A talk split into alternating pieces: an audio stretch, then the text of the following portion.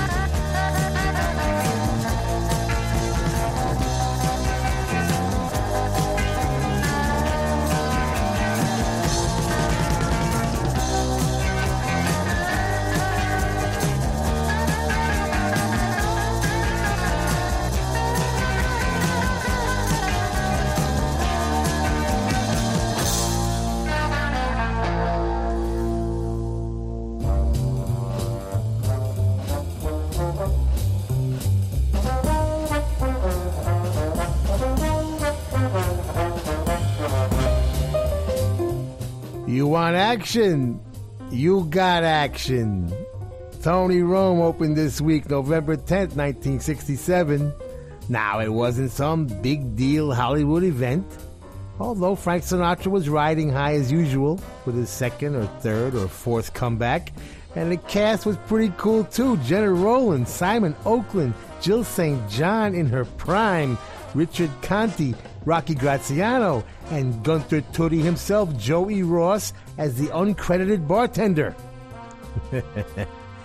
it was based on the first of three Tony Rome detective pulp fiction novels written by Marvin Albert, who wrote a whole bunch of cool things under a whole bunch of different names, and directed by Gordon Douglas, a journeyman director who just quietly went about his business, directing two of my favorite Sinatra flicks, this one, and of course, Robin and the Seven Hoods, the classic of classics, as well as the super cool In Like Flint, not to mention the sci fi giant ant flick Them, without which there would be no Van Morrison or Gloria.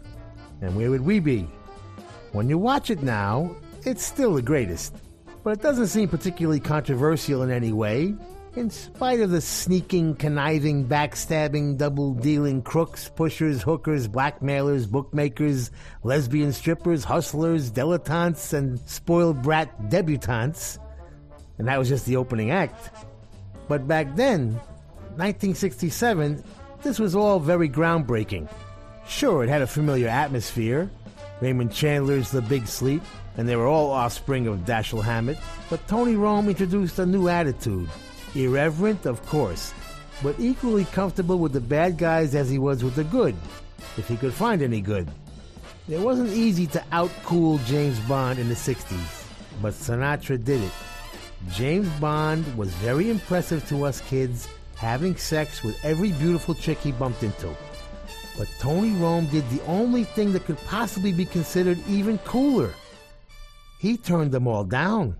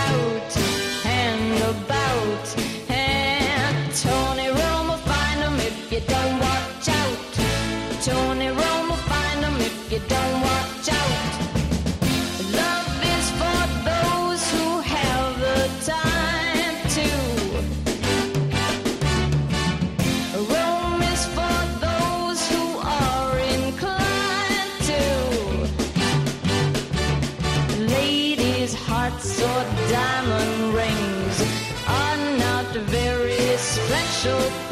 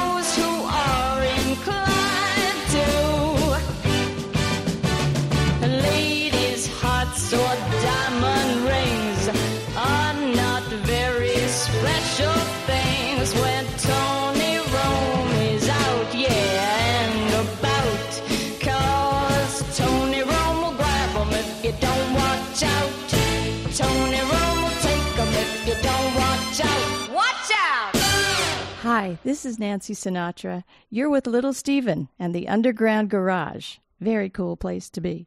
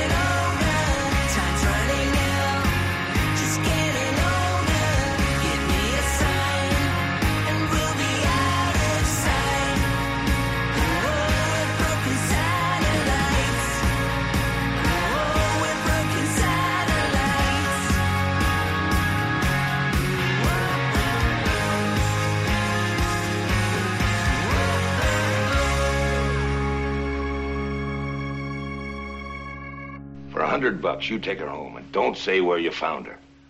Pass. Too tricky. Tony, wait. You said you two were partners. Ex-partners. We got a divorce a year ago, and we closed the books, and it's going to stay that way. A report's been filed. She's a missing person. She ain't missing much, baby. You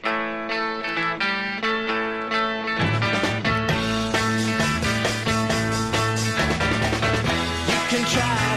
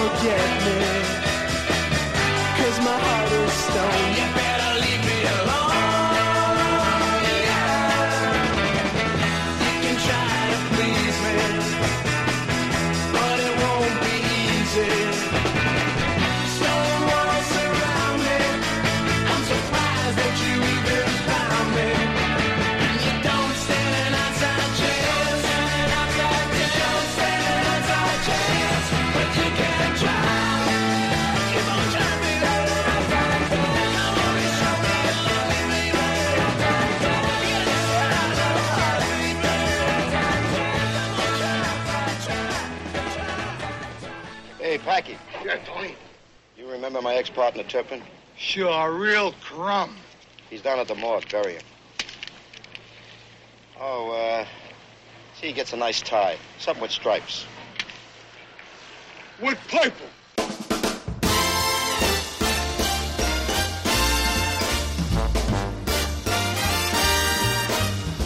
And here's to you, Mrs. Robinson. Jilly loves you more than you will know.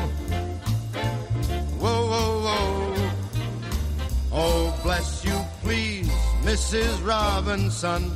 Heaven holds a place for those who pray. Hey, hey, hey. Hey, hey, hey.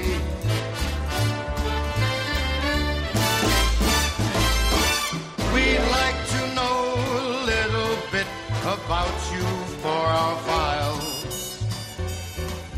We'd like help yourself. Look around you, all you see are sympathetic eyes. Stroll around the grounds until you feel at home. The PTA, Mrs. Robinson, won't okay the way you do your thing. Ding, ding, ding.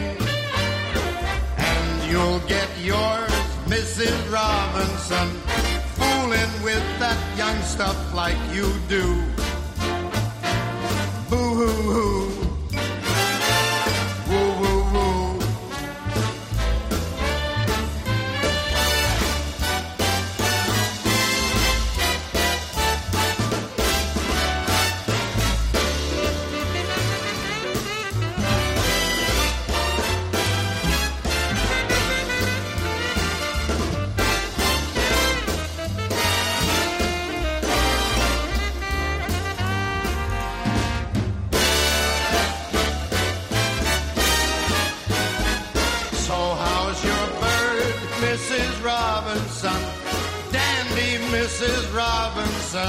Say. Hey, hey, hey.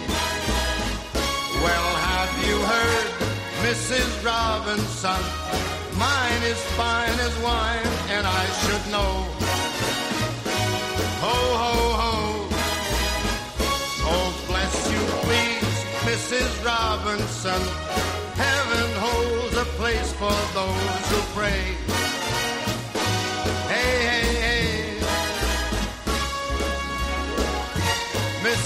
Robinson. Keep them cards and letters coming in, Robin, baby.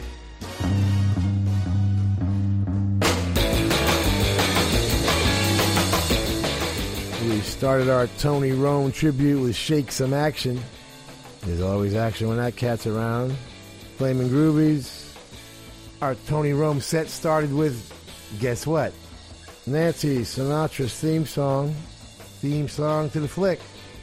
Fabulously cool stuff. Written and produced by Lee Hazlewood. We miss you, Lee. Heart Full of Soul. Yardbirds, like second single, I think. Graham Gouldman writing their first three. One of Jeff Beck's first sessions with the group. Broken Satellites is Mark Valentine from his second album, Future Obscure. He wrote it, Dave Draper produced it. Get it from markvalentine.co.uk. Those Crazy Turtles, Outside Chance, written by Warren Zevon.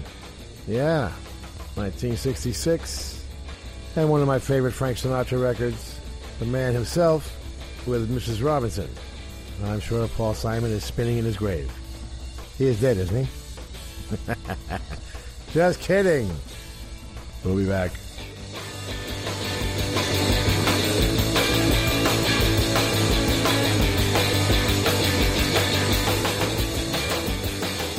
Sigues en el Underground Garage aquí en Rock FM, en un programa en el que el guitarrista de Springsteen, como te comentaba hace un momentito, le apetecía, bueno, pues repasar algunas eh, de las grandes películas de detectives y en ese sentido hay una que le llama especialmente la atención. Una de sus favoritas es Tony Rome. Es, bueno, pues eh, la historia está basada, por cierto, en el personaje que creó en su día eh, Marvin Alberts, el escritor norteamericano, muy prolífico, por cierto, un escritor que, que trabajó todo tipo de géneros, desde los detectives y más el, el espectro negro, eh, también western, aventuras, en fin, un tipo prolífico, eh, Marvin Albert. Pero que esa es una de sus novelas, uno de sus personajes, Tony Rome, fue llevado al cine. Y fue llevado al cine en 1900, eh, lo- eh, 1967, porque la novela es del 60, fue unos añitos después. Y es que la particularidad, además, de esta película, de la que hubo pues varias secuelas después, varias, varias historias del personaje, fue interpretada por Frank Sinatra. Hasta ese momento es verdad que, por ejemplo, uno de los grandes personajes que interpretaba detectives y el que le dio en el mundo del cine al menos un, un aspecto, una actitud y un, un aura muy particular fue Humphrey Bogart. Pues en este caso Frank Sinatra se alejó un poquito también del estilo de Humphrey Bogart, aunque lógicamente bebía de esas fuentes, e interpretó a Tony Rome, que como todo buen detective, pues en este caso está en Miami y eh, le encargan eh, investigar un caso. El hombre además venía de, de tener problemas con las apuestas, con el alcohol, en fin, un oscuro pasado que le perseguía. Luego te hablaré además de otro personaje de Sinatra algo parecido y le encargan, como te decía, encontrar un diamante que fue robado de la hija de un magnate de la construcción, que fue hallada en la habitación de su hotel inconsciente. Ahí empieza la trama de Tony Rome, como te digo, protagonizada por Frank Sinatra y que hoy es uno de los grandes protagonistas del Underground Garage de Little Steven.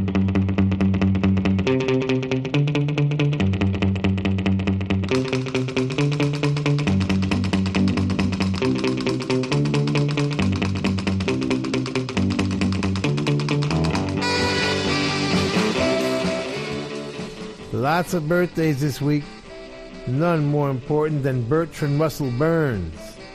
Born November 8, 1929, in the Bronx, a bout with rheumatic fever in his teens would eventually take him from us way too early. 1967, at the age of 38. He grew up loving the music all around him, especially salsa, so much so that he spent time in pre Castro Havana, hustling as best he could, playing piano, working as a music copyist, whatever. He came back and got a job working for Bobby Mellin at 1650 Broadway and found his place in rock and roll history. For the next seven years, he would write and produce some of the greatest classics of the 60s, starting with a little bit of soap for the Jarmels, then Tell Him for the Exciters, then Twist and Shout for the Isley Brothers, which he wrote and produced. He'd write or co-write Cry Baby for Garnet Mimms, Everybody Needs Somebody, Cry to Me and Down in the Valley for Solomon Burke. He produced The Drifters Under the Boardwalk and Saturday Night at the Movies. then started Bang Records with Ahmet and Nesuhi Ertegun and Jerry Wexler, Bang being their first initials, with G for Gerald. Bang's first hit would be his co-written I Want Candy by the Strangeloves, followed by another classic composition of his, Hang On Sloopy for the McCoys. He'd write Gypsy for Benny King, Killer Joe for the Rocky Fellers, Piece of My Heart for Erma Franklin, 25 Miles for Edwin Starr, and Here Comes the Night for them. Van Morrison would leave them and ask him to produce Brown Eyed Girl, Van's first big solo hit, but fought him every step of the way. Why?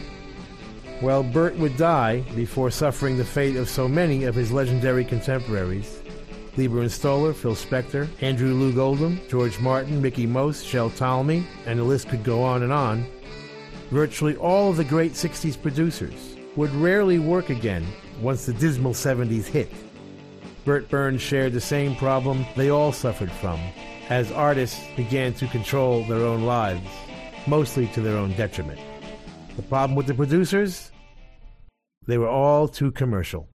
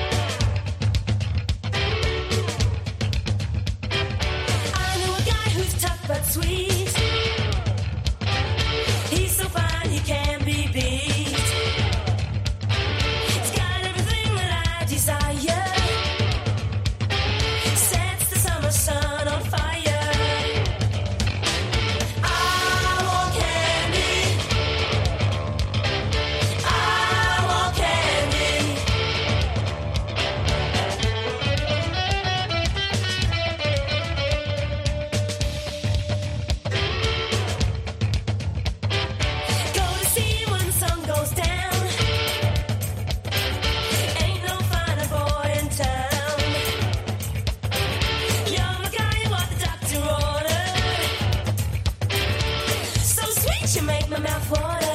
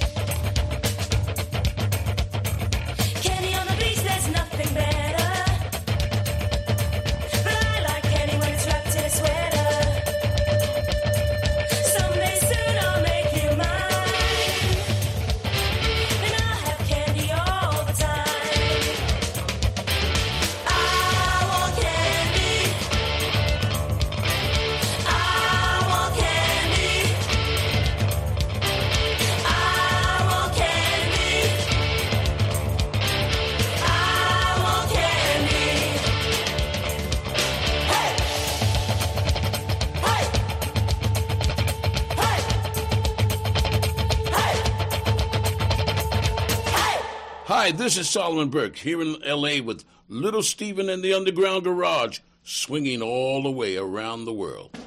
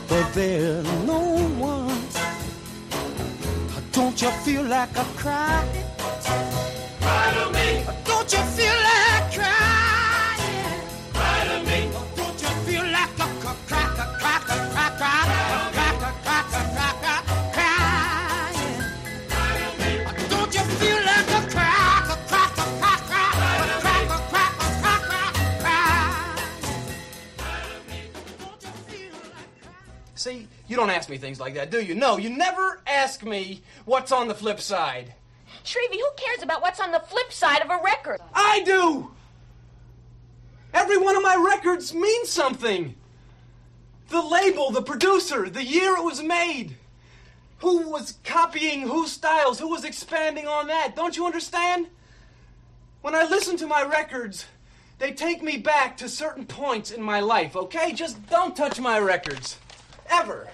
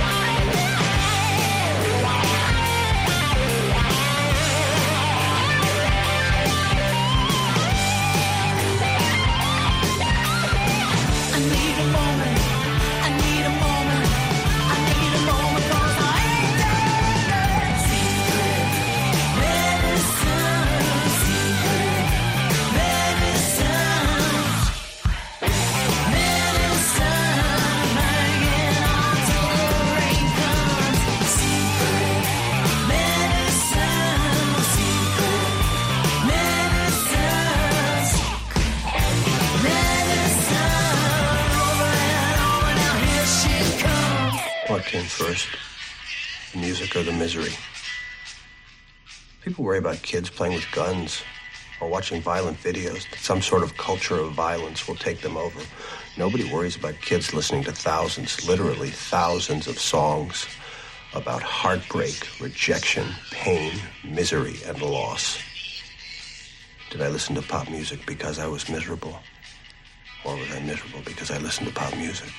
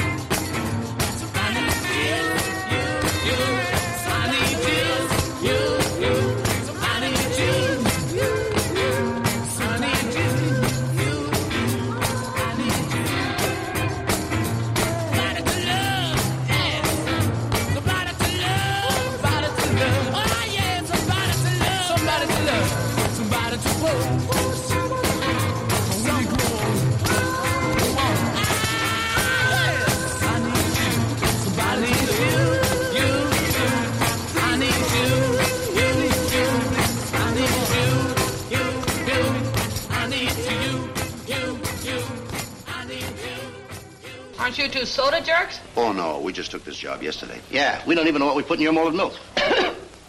We're only here to be close to the radio producers. That's all.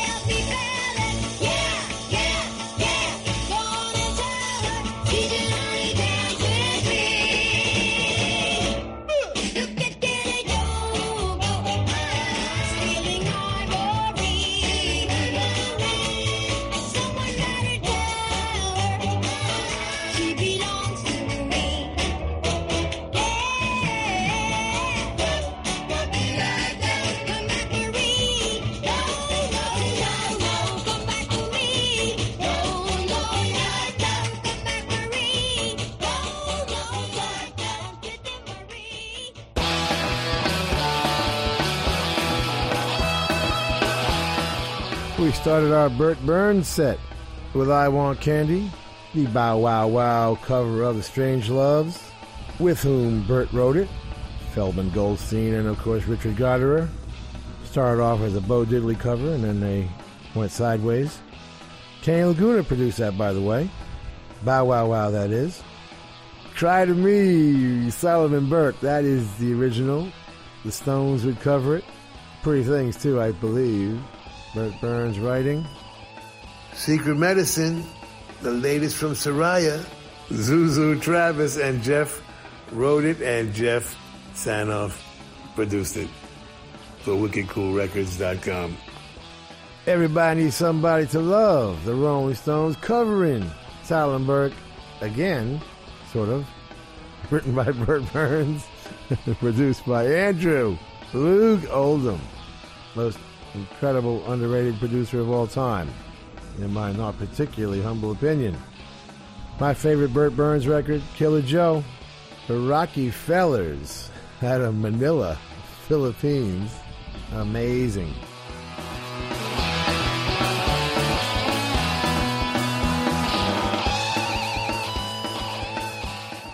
Esto es Rock FM. Estás escuchando Rock FM.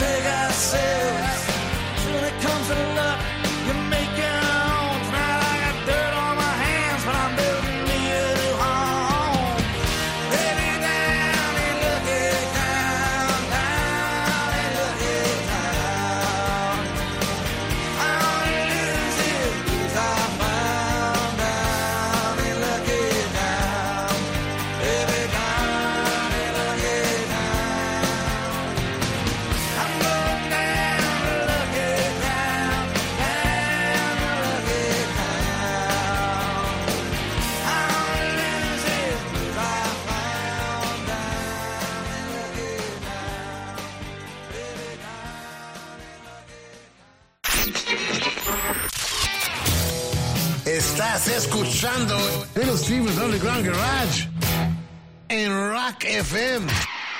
Estás en Rock FM escuchando el Underground Garage de Little Steven, hoy eh, centrándonos en el personaje de Tony Rome, aquel detective eh, que protagonizó Frank Sinatra en 1967. Miami, además, era la ubicación eh, de la historia, tuvo varias secuelas, pero te decía que había otro personaje que desarrolló, que interpretó, mejor dicho, Frank Sinatra, y que también, igual que Tony Rome, tenía problemas con las apuestas.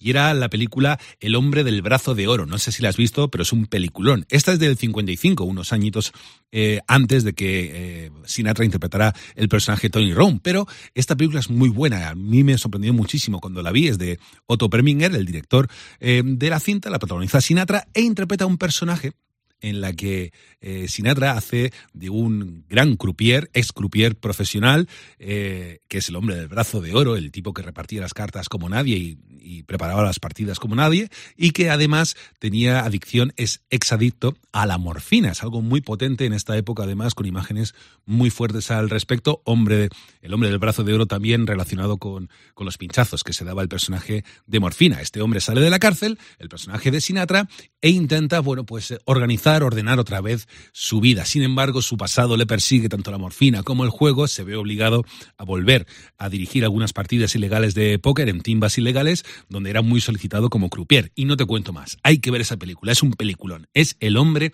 del brazo de oro. Stevie, dale.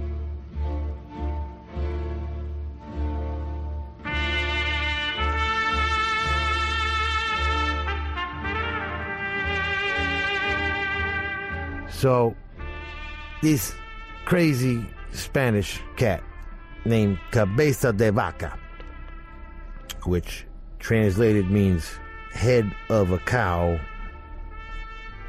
This here cowhead cat and his crew get shipwrecked, right? And he becomes the first foreign dude to find Texas. Luckily, some Indian on the shore was paying attention because they wrote down the exact date. November 6th, 1528. So Cowhead and the crew hang out with the Indians and uh, they all start dying, you know. Usually it's the other way around, right? They usually bring the disease to the Indians, but in this case, Cowhead's whole crew start dying off. You know, some time goes by, it's basically just him and three buddies left. That's it. They decide, hey, we ain't waiting around to kick like the other cats. Let's walk to Mexico City. Now they're in like Galveston, okay? Now, if you feel like walking across a state, that is your business, all right? But may I respectfully suggest, don't make it Texas, all right? Florida, maybe. You know, something nice and thin. But wouldn't you know it, Cowhead walks across Texas and threw in New Mexico and Arizona because he still wasn't tired. And that is why, 400 years later, Billy Gibbons decided Cowhead walked enough for all of us. Give me some moving sidewalks, baby.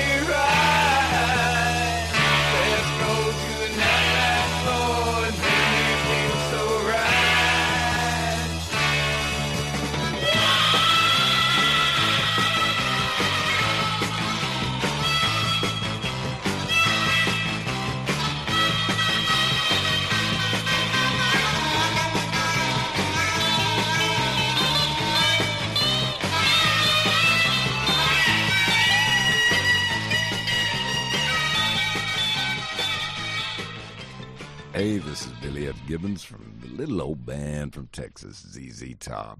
You're with Little Steven in the Underground Garage. Lord have mercy.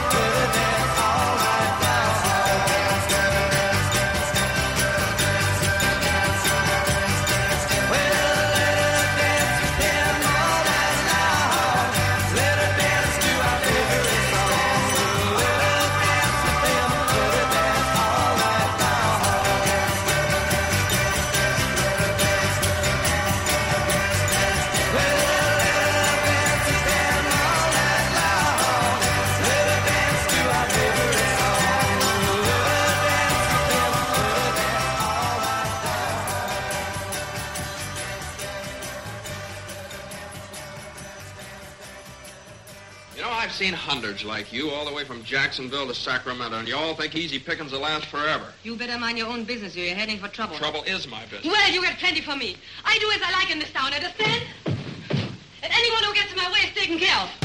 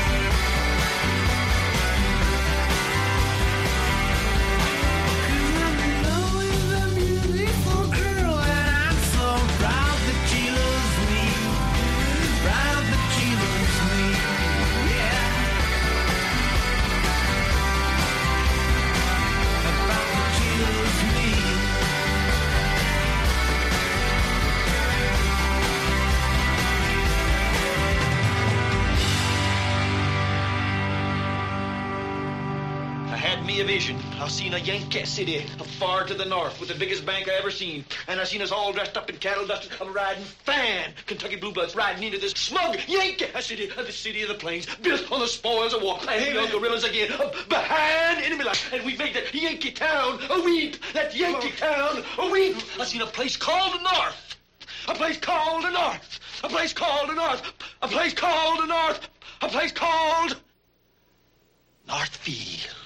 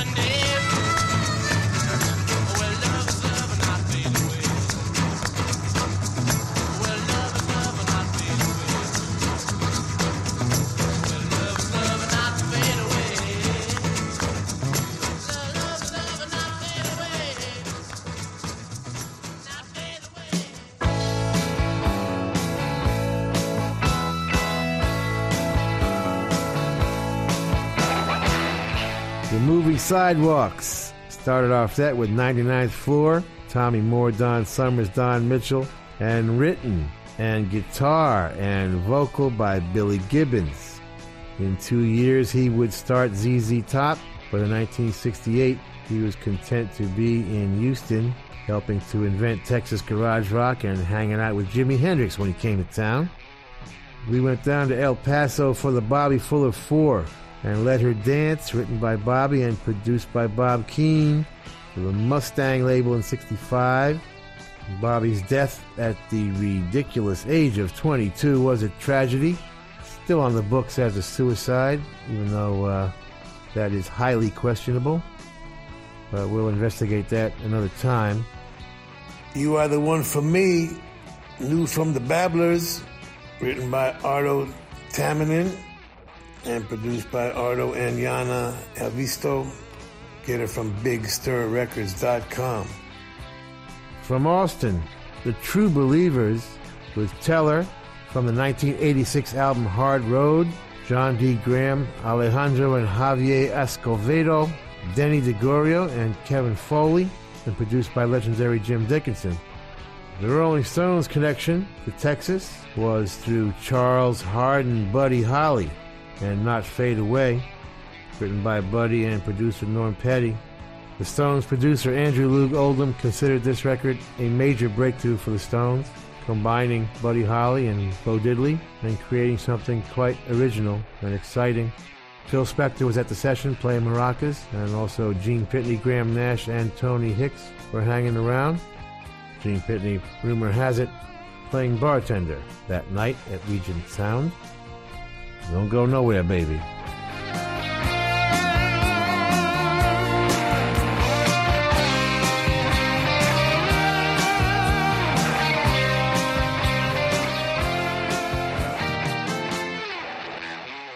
Rock FM, amigo o amiga, llegó un momento clásico del Underground Garage que desde que arrancó el programa hace años ya, pues eh, venimos disfrutando juntos y es descubrir la música que más le ha llamado la atención a Little Steven estos últimos días. Stevie lo llamó eh, ya en su día The Coolest Song of the Week, que vendría a ser la canción más chula de las semanas, como lo, hemos traducido en castellano. Y esta noche nos presenta una banda punk de Boston que arrancó su carrera musical además en plena en pleno auge del punk eh, también en Londres, por ejemplo, estos 1977 y que se han mantenido hasta el día de hoy. Nervous Eaters es el nombre de la banda y la canción más chula de la semana nos la presenta Little Steven en el Underground Garage aquí en Rock FM.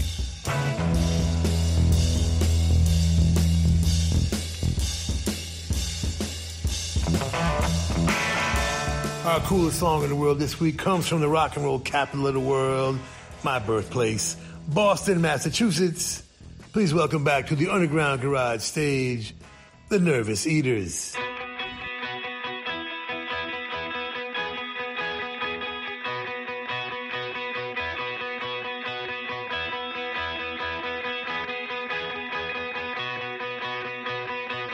Used to know this girl. She was a lot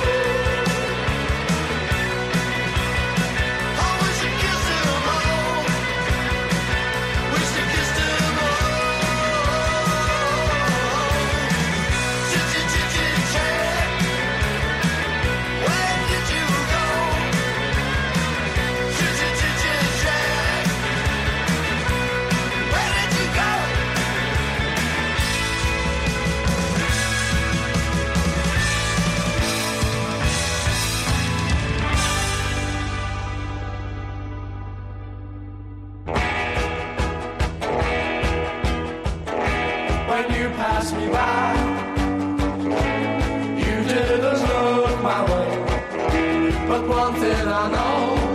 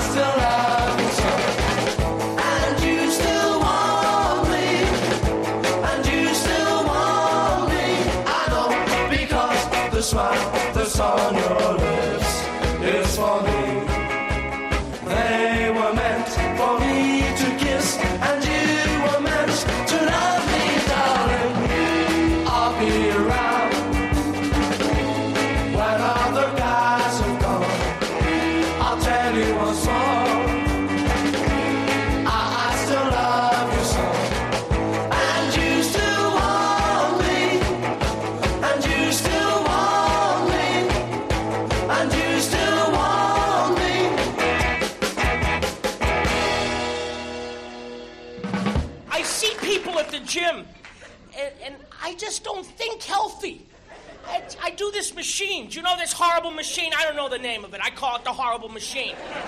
I started in February. I could do five minutes, but I would have to cry for two and a half of those minutes. People don't want to see that at the gym. They complain. Take him off that machine. He's crying. Now I can do 45 minutes, and it's a real miracle. But, oh, yeah, and I'm a pleasure to be around, too. I see other people working out on the machines. They're thinking, what machine am I going to do next? Maybe I'll do weights. And I'm thinking, if I do 45 minutes and live, I'm going to have raviolis and a nap. so, so the last 15 minutes is a chant raviolis and a nap, raviolis and a nap.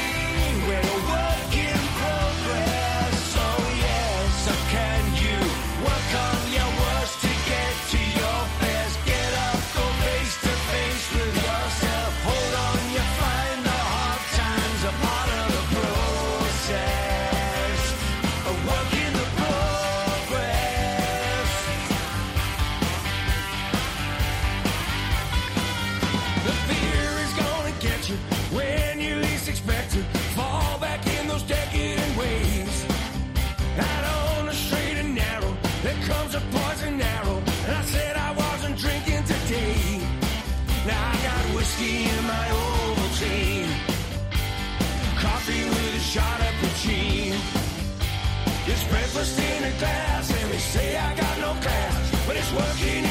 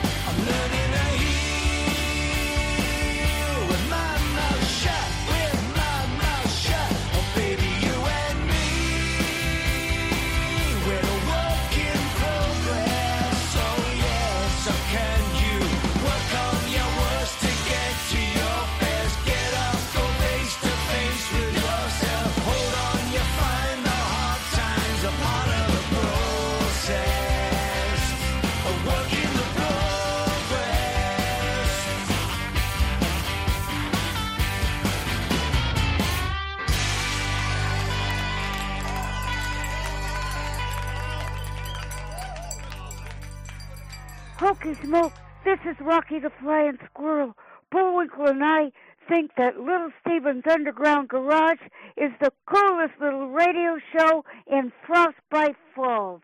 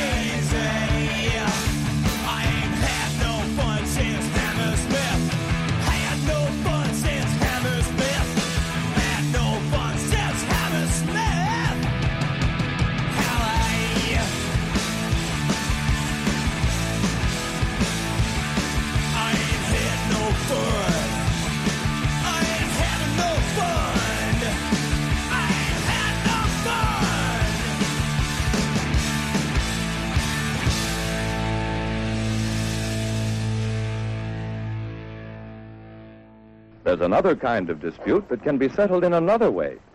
What caused this dispute? It happened because Alice didn't have all the facts. We need to find the facts. Alice's notebook was in her desk, and Harold has a new notebook just like hers. These facts are all that are needed to settle the dispute. So let's remember to find the facts.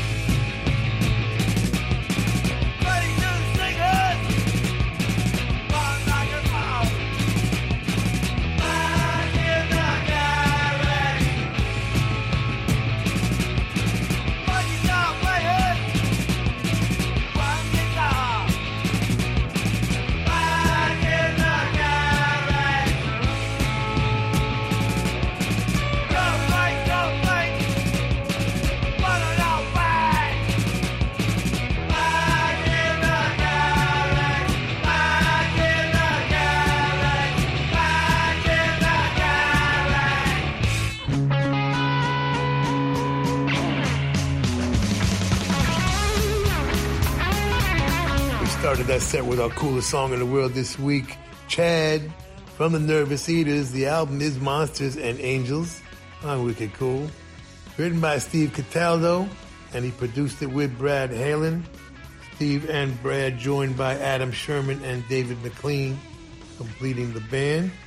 Very cool stuff. Get it from Wicked Cool. Our coolest song in the world this week, Chad from the Nervous Eaters. Chad is the Nervous Eaters. The album is Monsters and Angels on Wicked Cool. Steve Cataldo wrote it and produced it with Brad Halen. Kink's second single, You Still Want Me, one of the first things Ray wrote. Great already, right? February of 64. We would soon after discover the Kinks. Their next single, to be exact, would be Really Me. Work in progress, aren't we all? Ginger Wildheart and the Sinners. Written by Ginger, Jivy, Neil, Nick. Produced by Dave Draper. Get it from wickedcoolrecords.com. And Garageland from The Clash. Joe Strummer and Mick Jones wrote it. Mickey Foote produced it. 1977.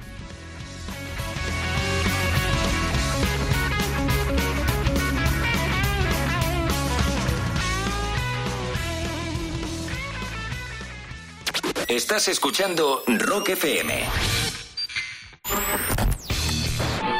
Estás escuchando Rock FM.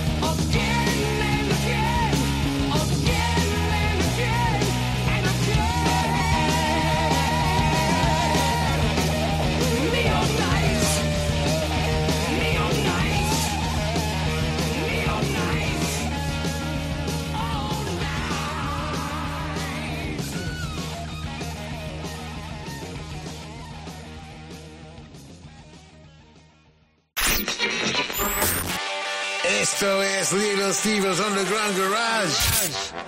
Volvemos en un segundo en Rock FM. Sigues en el Underground Garage de Little Steven aquí en Rock FM, un día en el que el guitarrista de Springsteen ha centrado parte de la historia del programa de hoy en, en Tony Rome, ese detective que protagonizó eh, Frank Sinatra en 1967. Sinatra además tenía esa particularidad de sentirse o de haber vivido cerca también de la mafia, se le asoció eh, bastante a la mafia, tener, eh, también eh, ten- teniendo contactos y amistades dentro del mundo del AMPA, sobre todo además a raíz de, mm, bueno, del Rat Pack, ese grupo de amigos que tenía con, con Dean Martin, con Sammy Demis Jr. y demás compañeros que se iban sumando al Rat Pack, pues todos tenían un poco esa imagen, ¿no? No, de detectives en este caso, pero sí de, del mundo de la noche, de, de jugar, de casinos, de fiesta.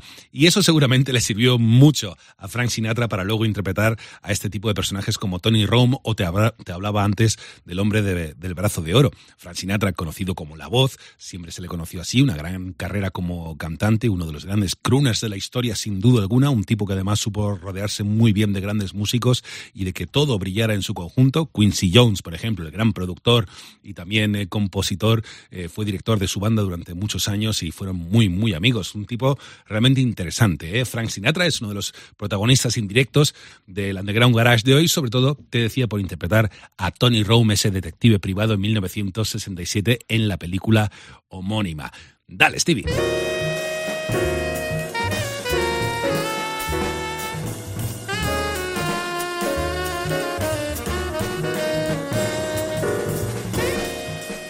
Does the word existentialism frighten you? It should if you're in a spelling bee. Other than that, it is merely a philosophy that recognizes that life is nothing but dread, anxiety, alienation, anguish, despair, and futility. But in a good way. In other words, what you see is what you get. The world is random, uncaring chaos. No God, no destiny, no afterlife, no karma, no faith, no grand design, nothing to believe in. You are on your own. Everything is permitted. You take complete responsibility for your own actions and inaction. You're the boss. You must invent yourself. You're not inheriting anyone's religion, good traits, or bad habits. In the opinion of Albert Camus, C A M U S, whose birthday it is this week, we are all absurdist heroes who are here to deal with only one problem, and that is suicide. He asks, Is life worth living now that God is dead? Is suicide the only legitimate answer to the human predicament? Let's analyze this a little bit, he goes on. I have a heart, it exists. The world around me that I touch, it exists. All the rest is construction. Philosophers can play with words and pretend life has meaning, but it has no meaning. There is only a silent, indifferent universe, and the hunger of the human heart confronting the indifference of a cold universe creates the absurd. Life is absurd. It's paradox. It's contradiction. Why are we heroes? Because we recognize that life is absurd, and yet we continue, like Sisyphus, to push the rock up the hill only to watch it fall, time after time. Suicide is accepting the absurdity without being aware of it. It's endorsing it. It says it's okay. Life is as it should be. An insane asylum. You can't do anything about it, so go ahead, check out. But those who recognize the absurdity know that awareness is our salvation. Just because life has no meaning doesn't mean it has no value. The value is in our freedom, our passion, our revolt, our love. The challenge is to turn every idea and every image into a privileged moment. It is, at its root, Taoism and what every actor aspires to. No past, no future, be completely in the moment, live life right now. For that moment is the only eternity. Interesting, no? Happy birthday, Albert.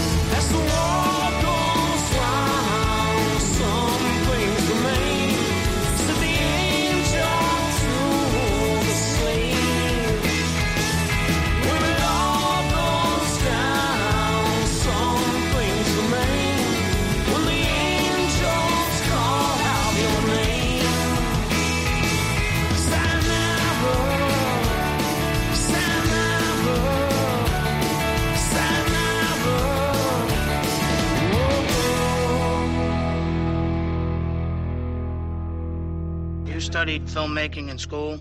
No, no, no. I, I didn't study anything in school. They studied me. I understand you studied philosophy at school. Uh, no, that's not true. I, I, I did take, I took one course in existential philosophy at uh, at New York University, and uh, on uh, on the final, they gave me ten questions, and uh, I couldn't answer a single one of them. You know, I left them all blank. I got a hundred.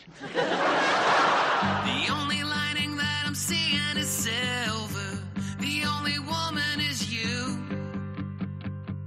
It's a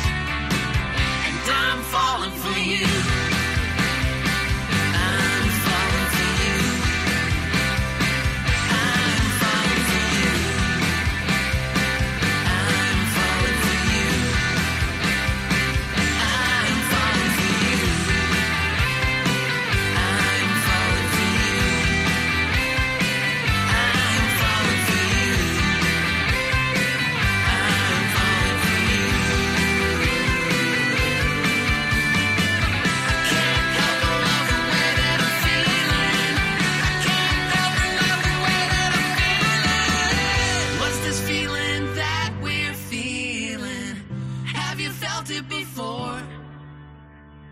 I thought I'd been in love, oh, oh, oh. but now you know I'm not sure.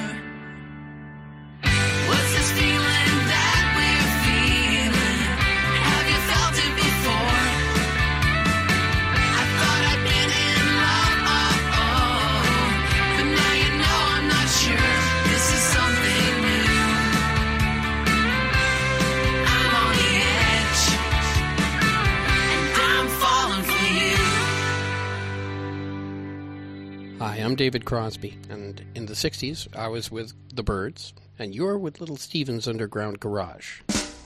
keep saying no to her since she was baby. We keep saying no to her, not even maybe. Why? Why? Say there's a limit there. Can't go past that. She don't believe you. She don't think that's where it's at. Why? Why? Say she can't change that. It's the way you've always done it. She don't care about that. She thinks you've just begun it. Why?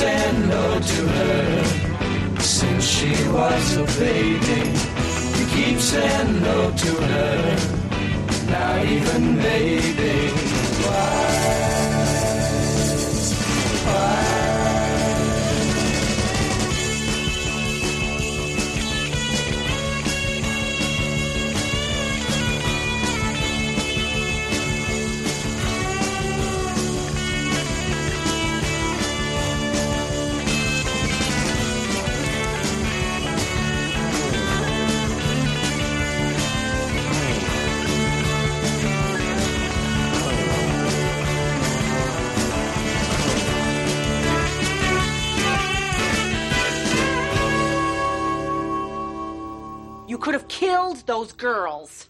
Now that would have been interesting. What? What did you just say? Death just shows the ultimate absurdity of life. What is this? Are you trying to get me to lose my temper because I'm about to put you through that goddamn window? See? That's what I mean. Life is absurd. Don't say that. God forgive you. There is no God. Hey! Where is this coming from? What, what do they teach you this crap at school? Hello? You gotta sign this stranger. On this street where time has died, the golden never tried. In times of old, in days gone by, if I could catch a dancing eye, it was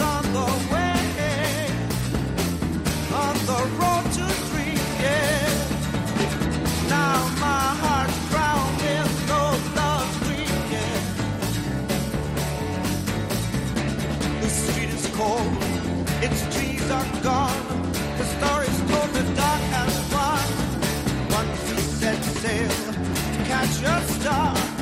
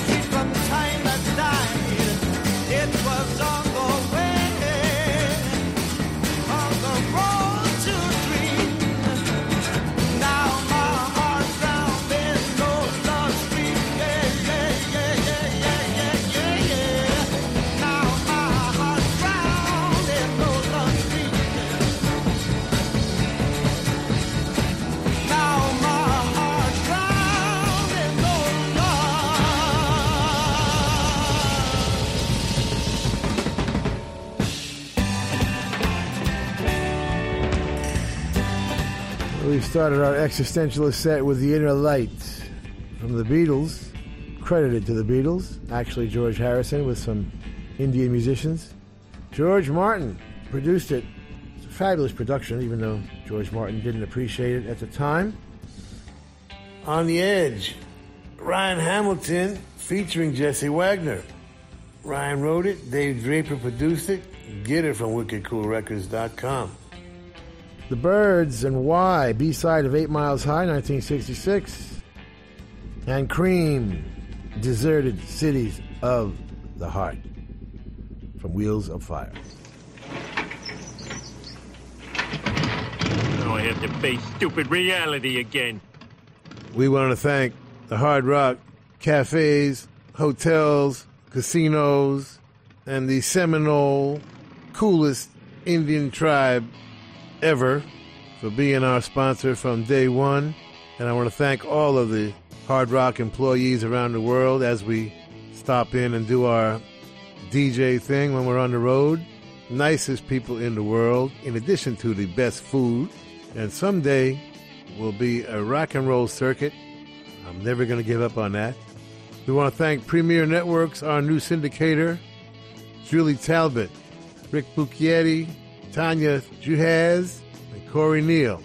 Forgive the pronunciation. I'll get it right eventually. And if you're in need of any guitars or amps or tambourines, go see Andy Babiuk. I want to thank our, is Intrepid the word? Or is that an aircraft carrier? Dennis Mortensen, who puts the show together every week in spite of the odds. Go to undergroundgarage.com if you've missed any of our last 750 shows. and uh, Facebook and Twitter and at Stevie Van Zandt. You can talk to me personally. And thank you, Alan Freed. We'll see you all next week. And that's the name of that tune. Ciao, baby. Nice ride. Come back to Jersey, you moron!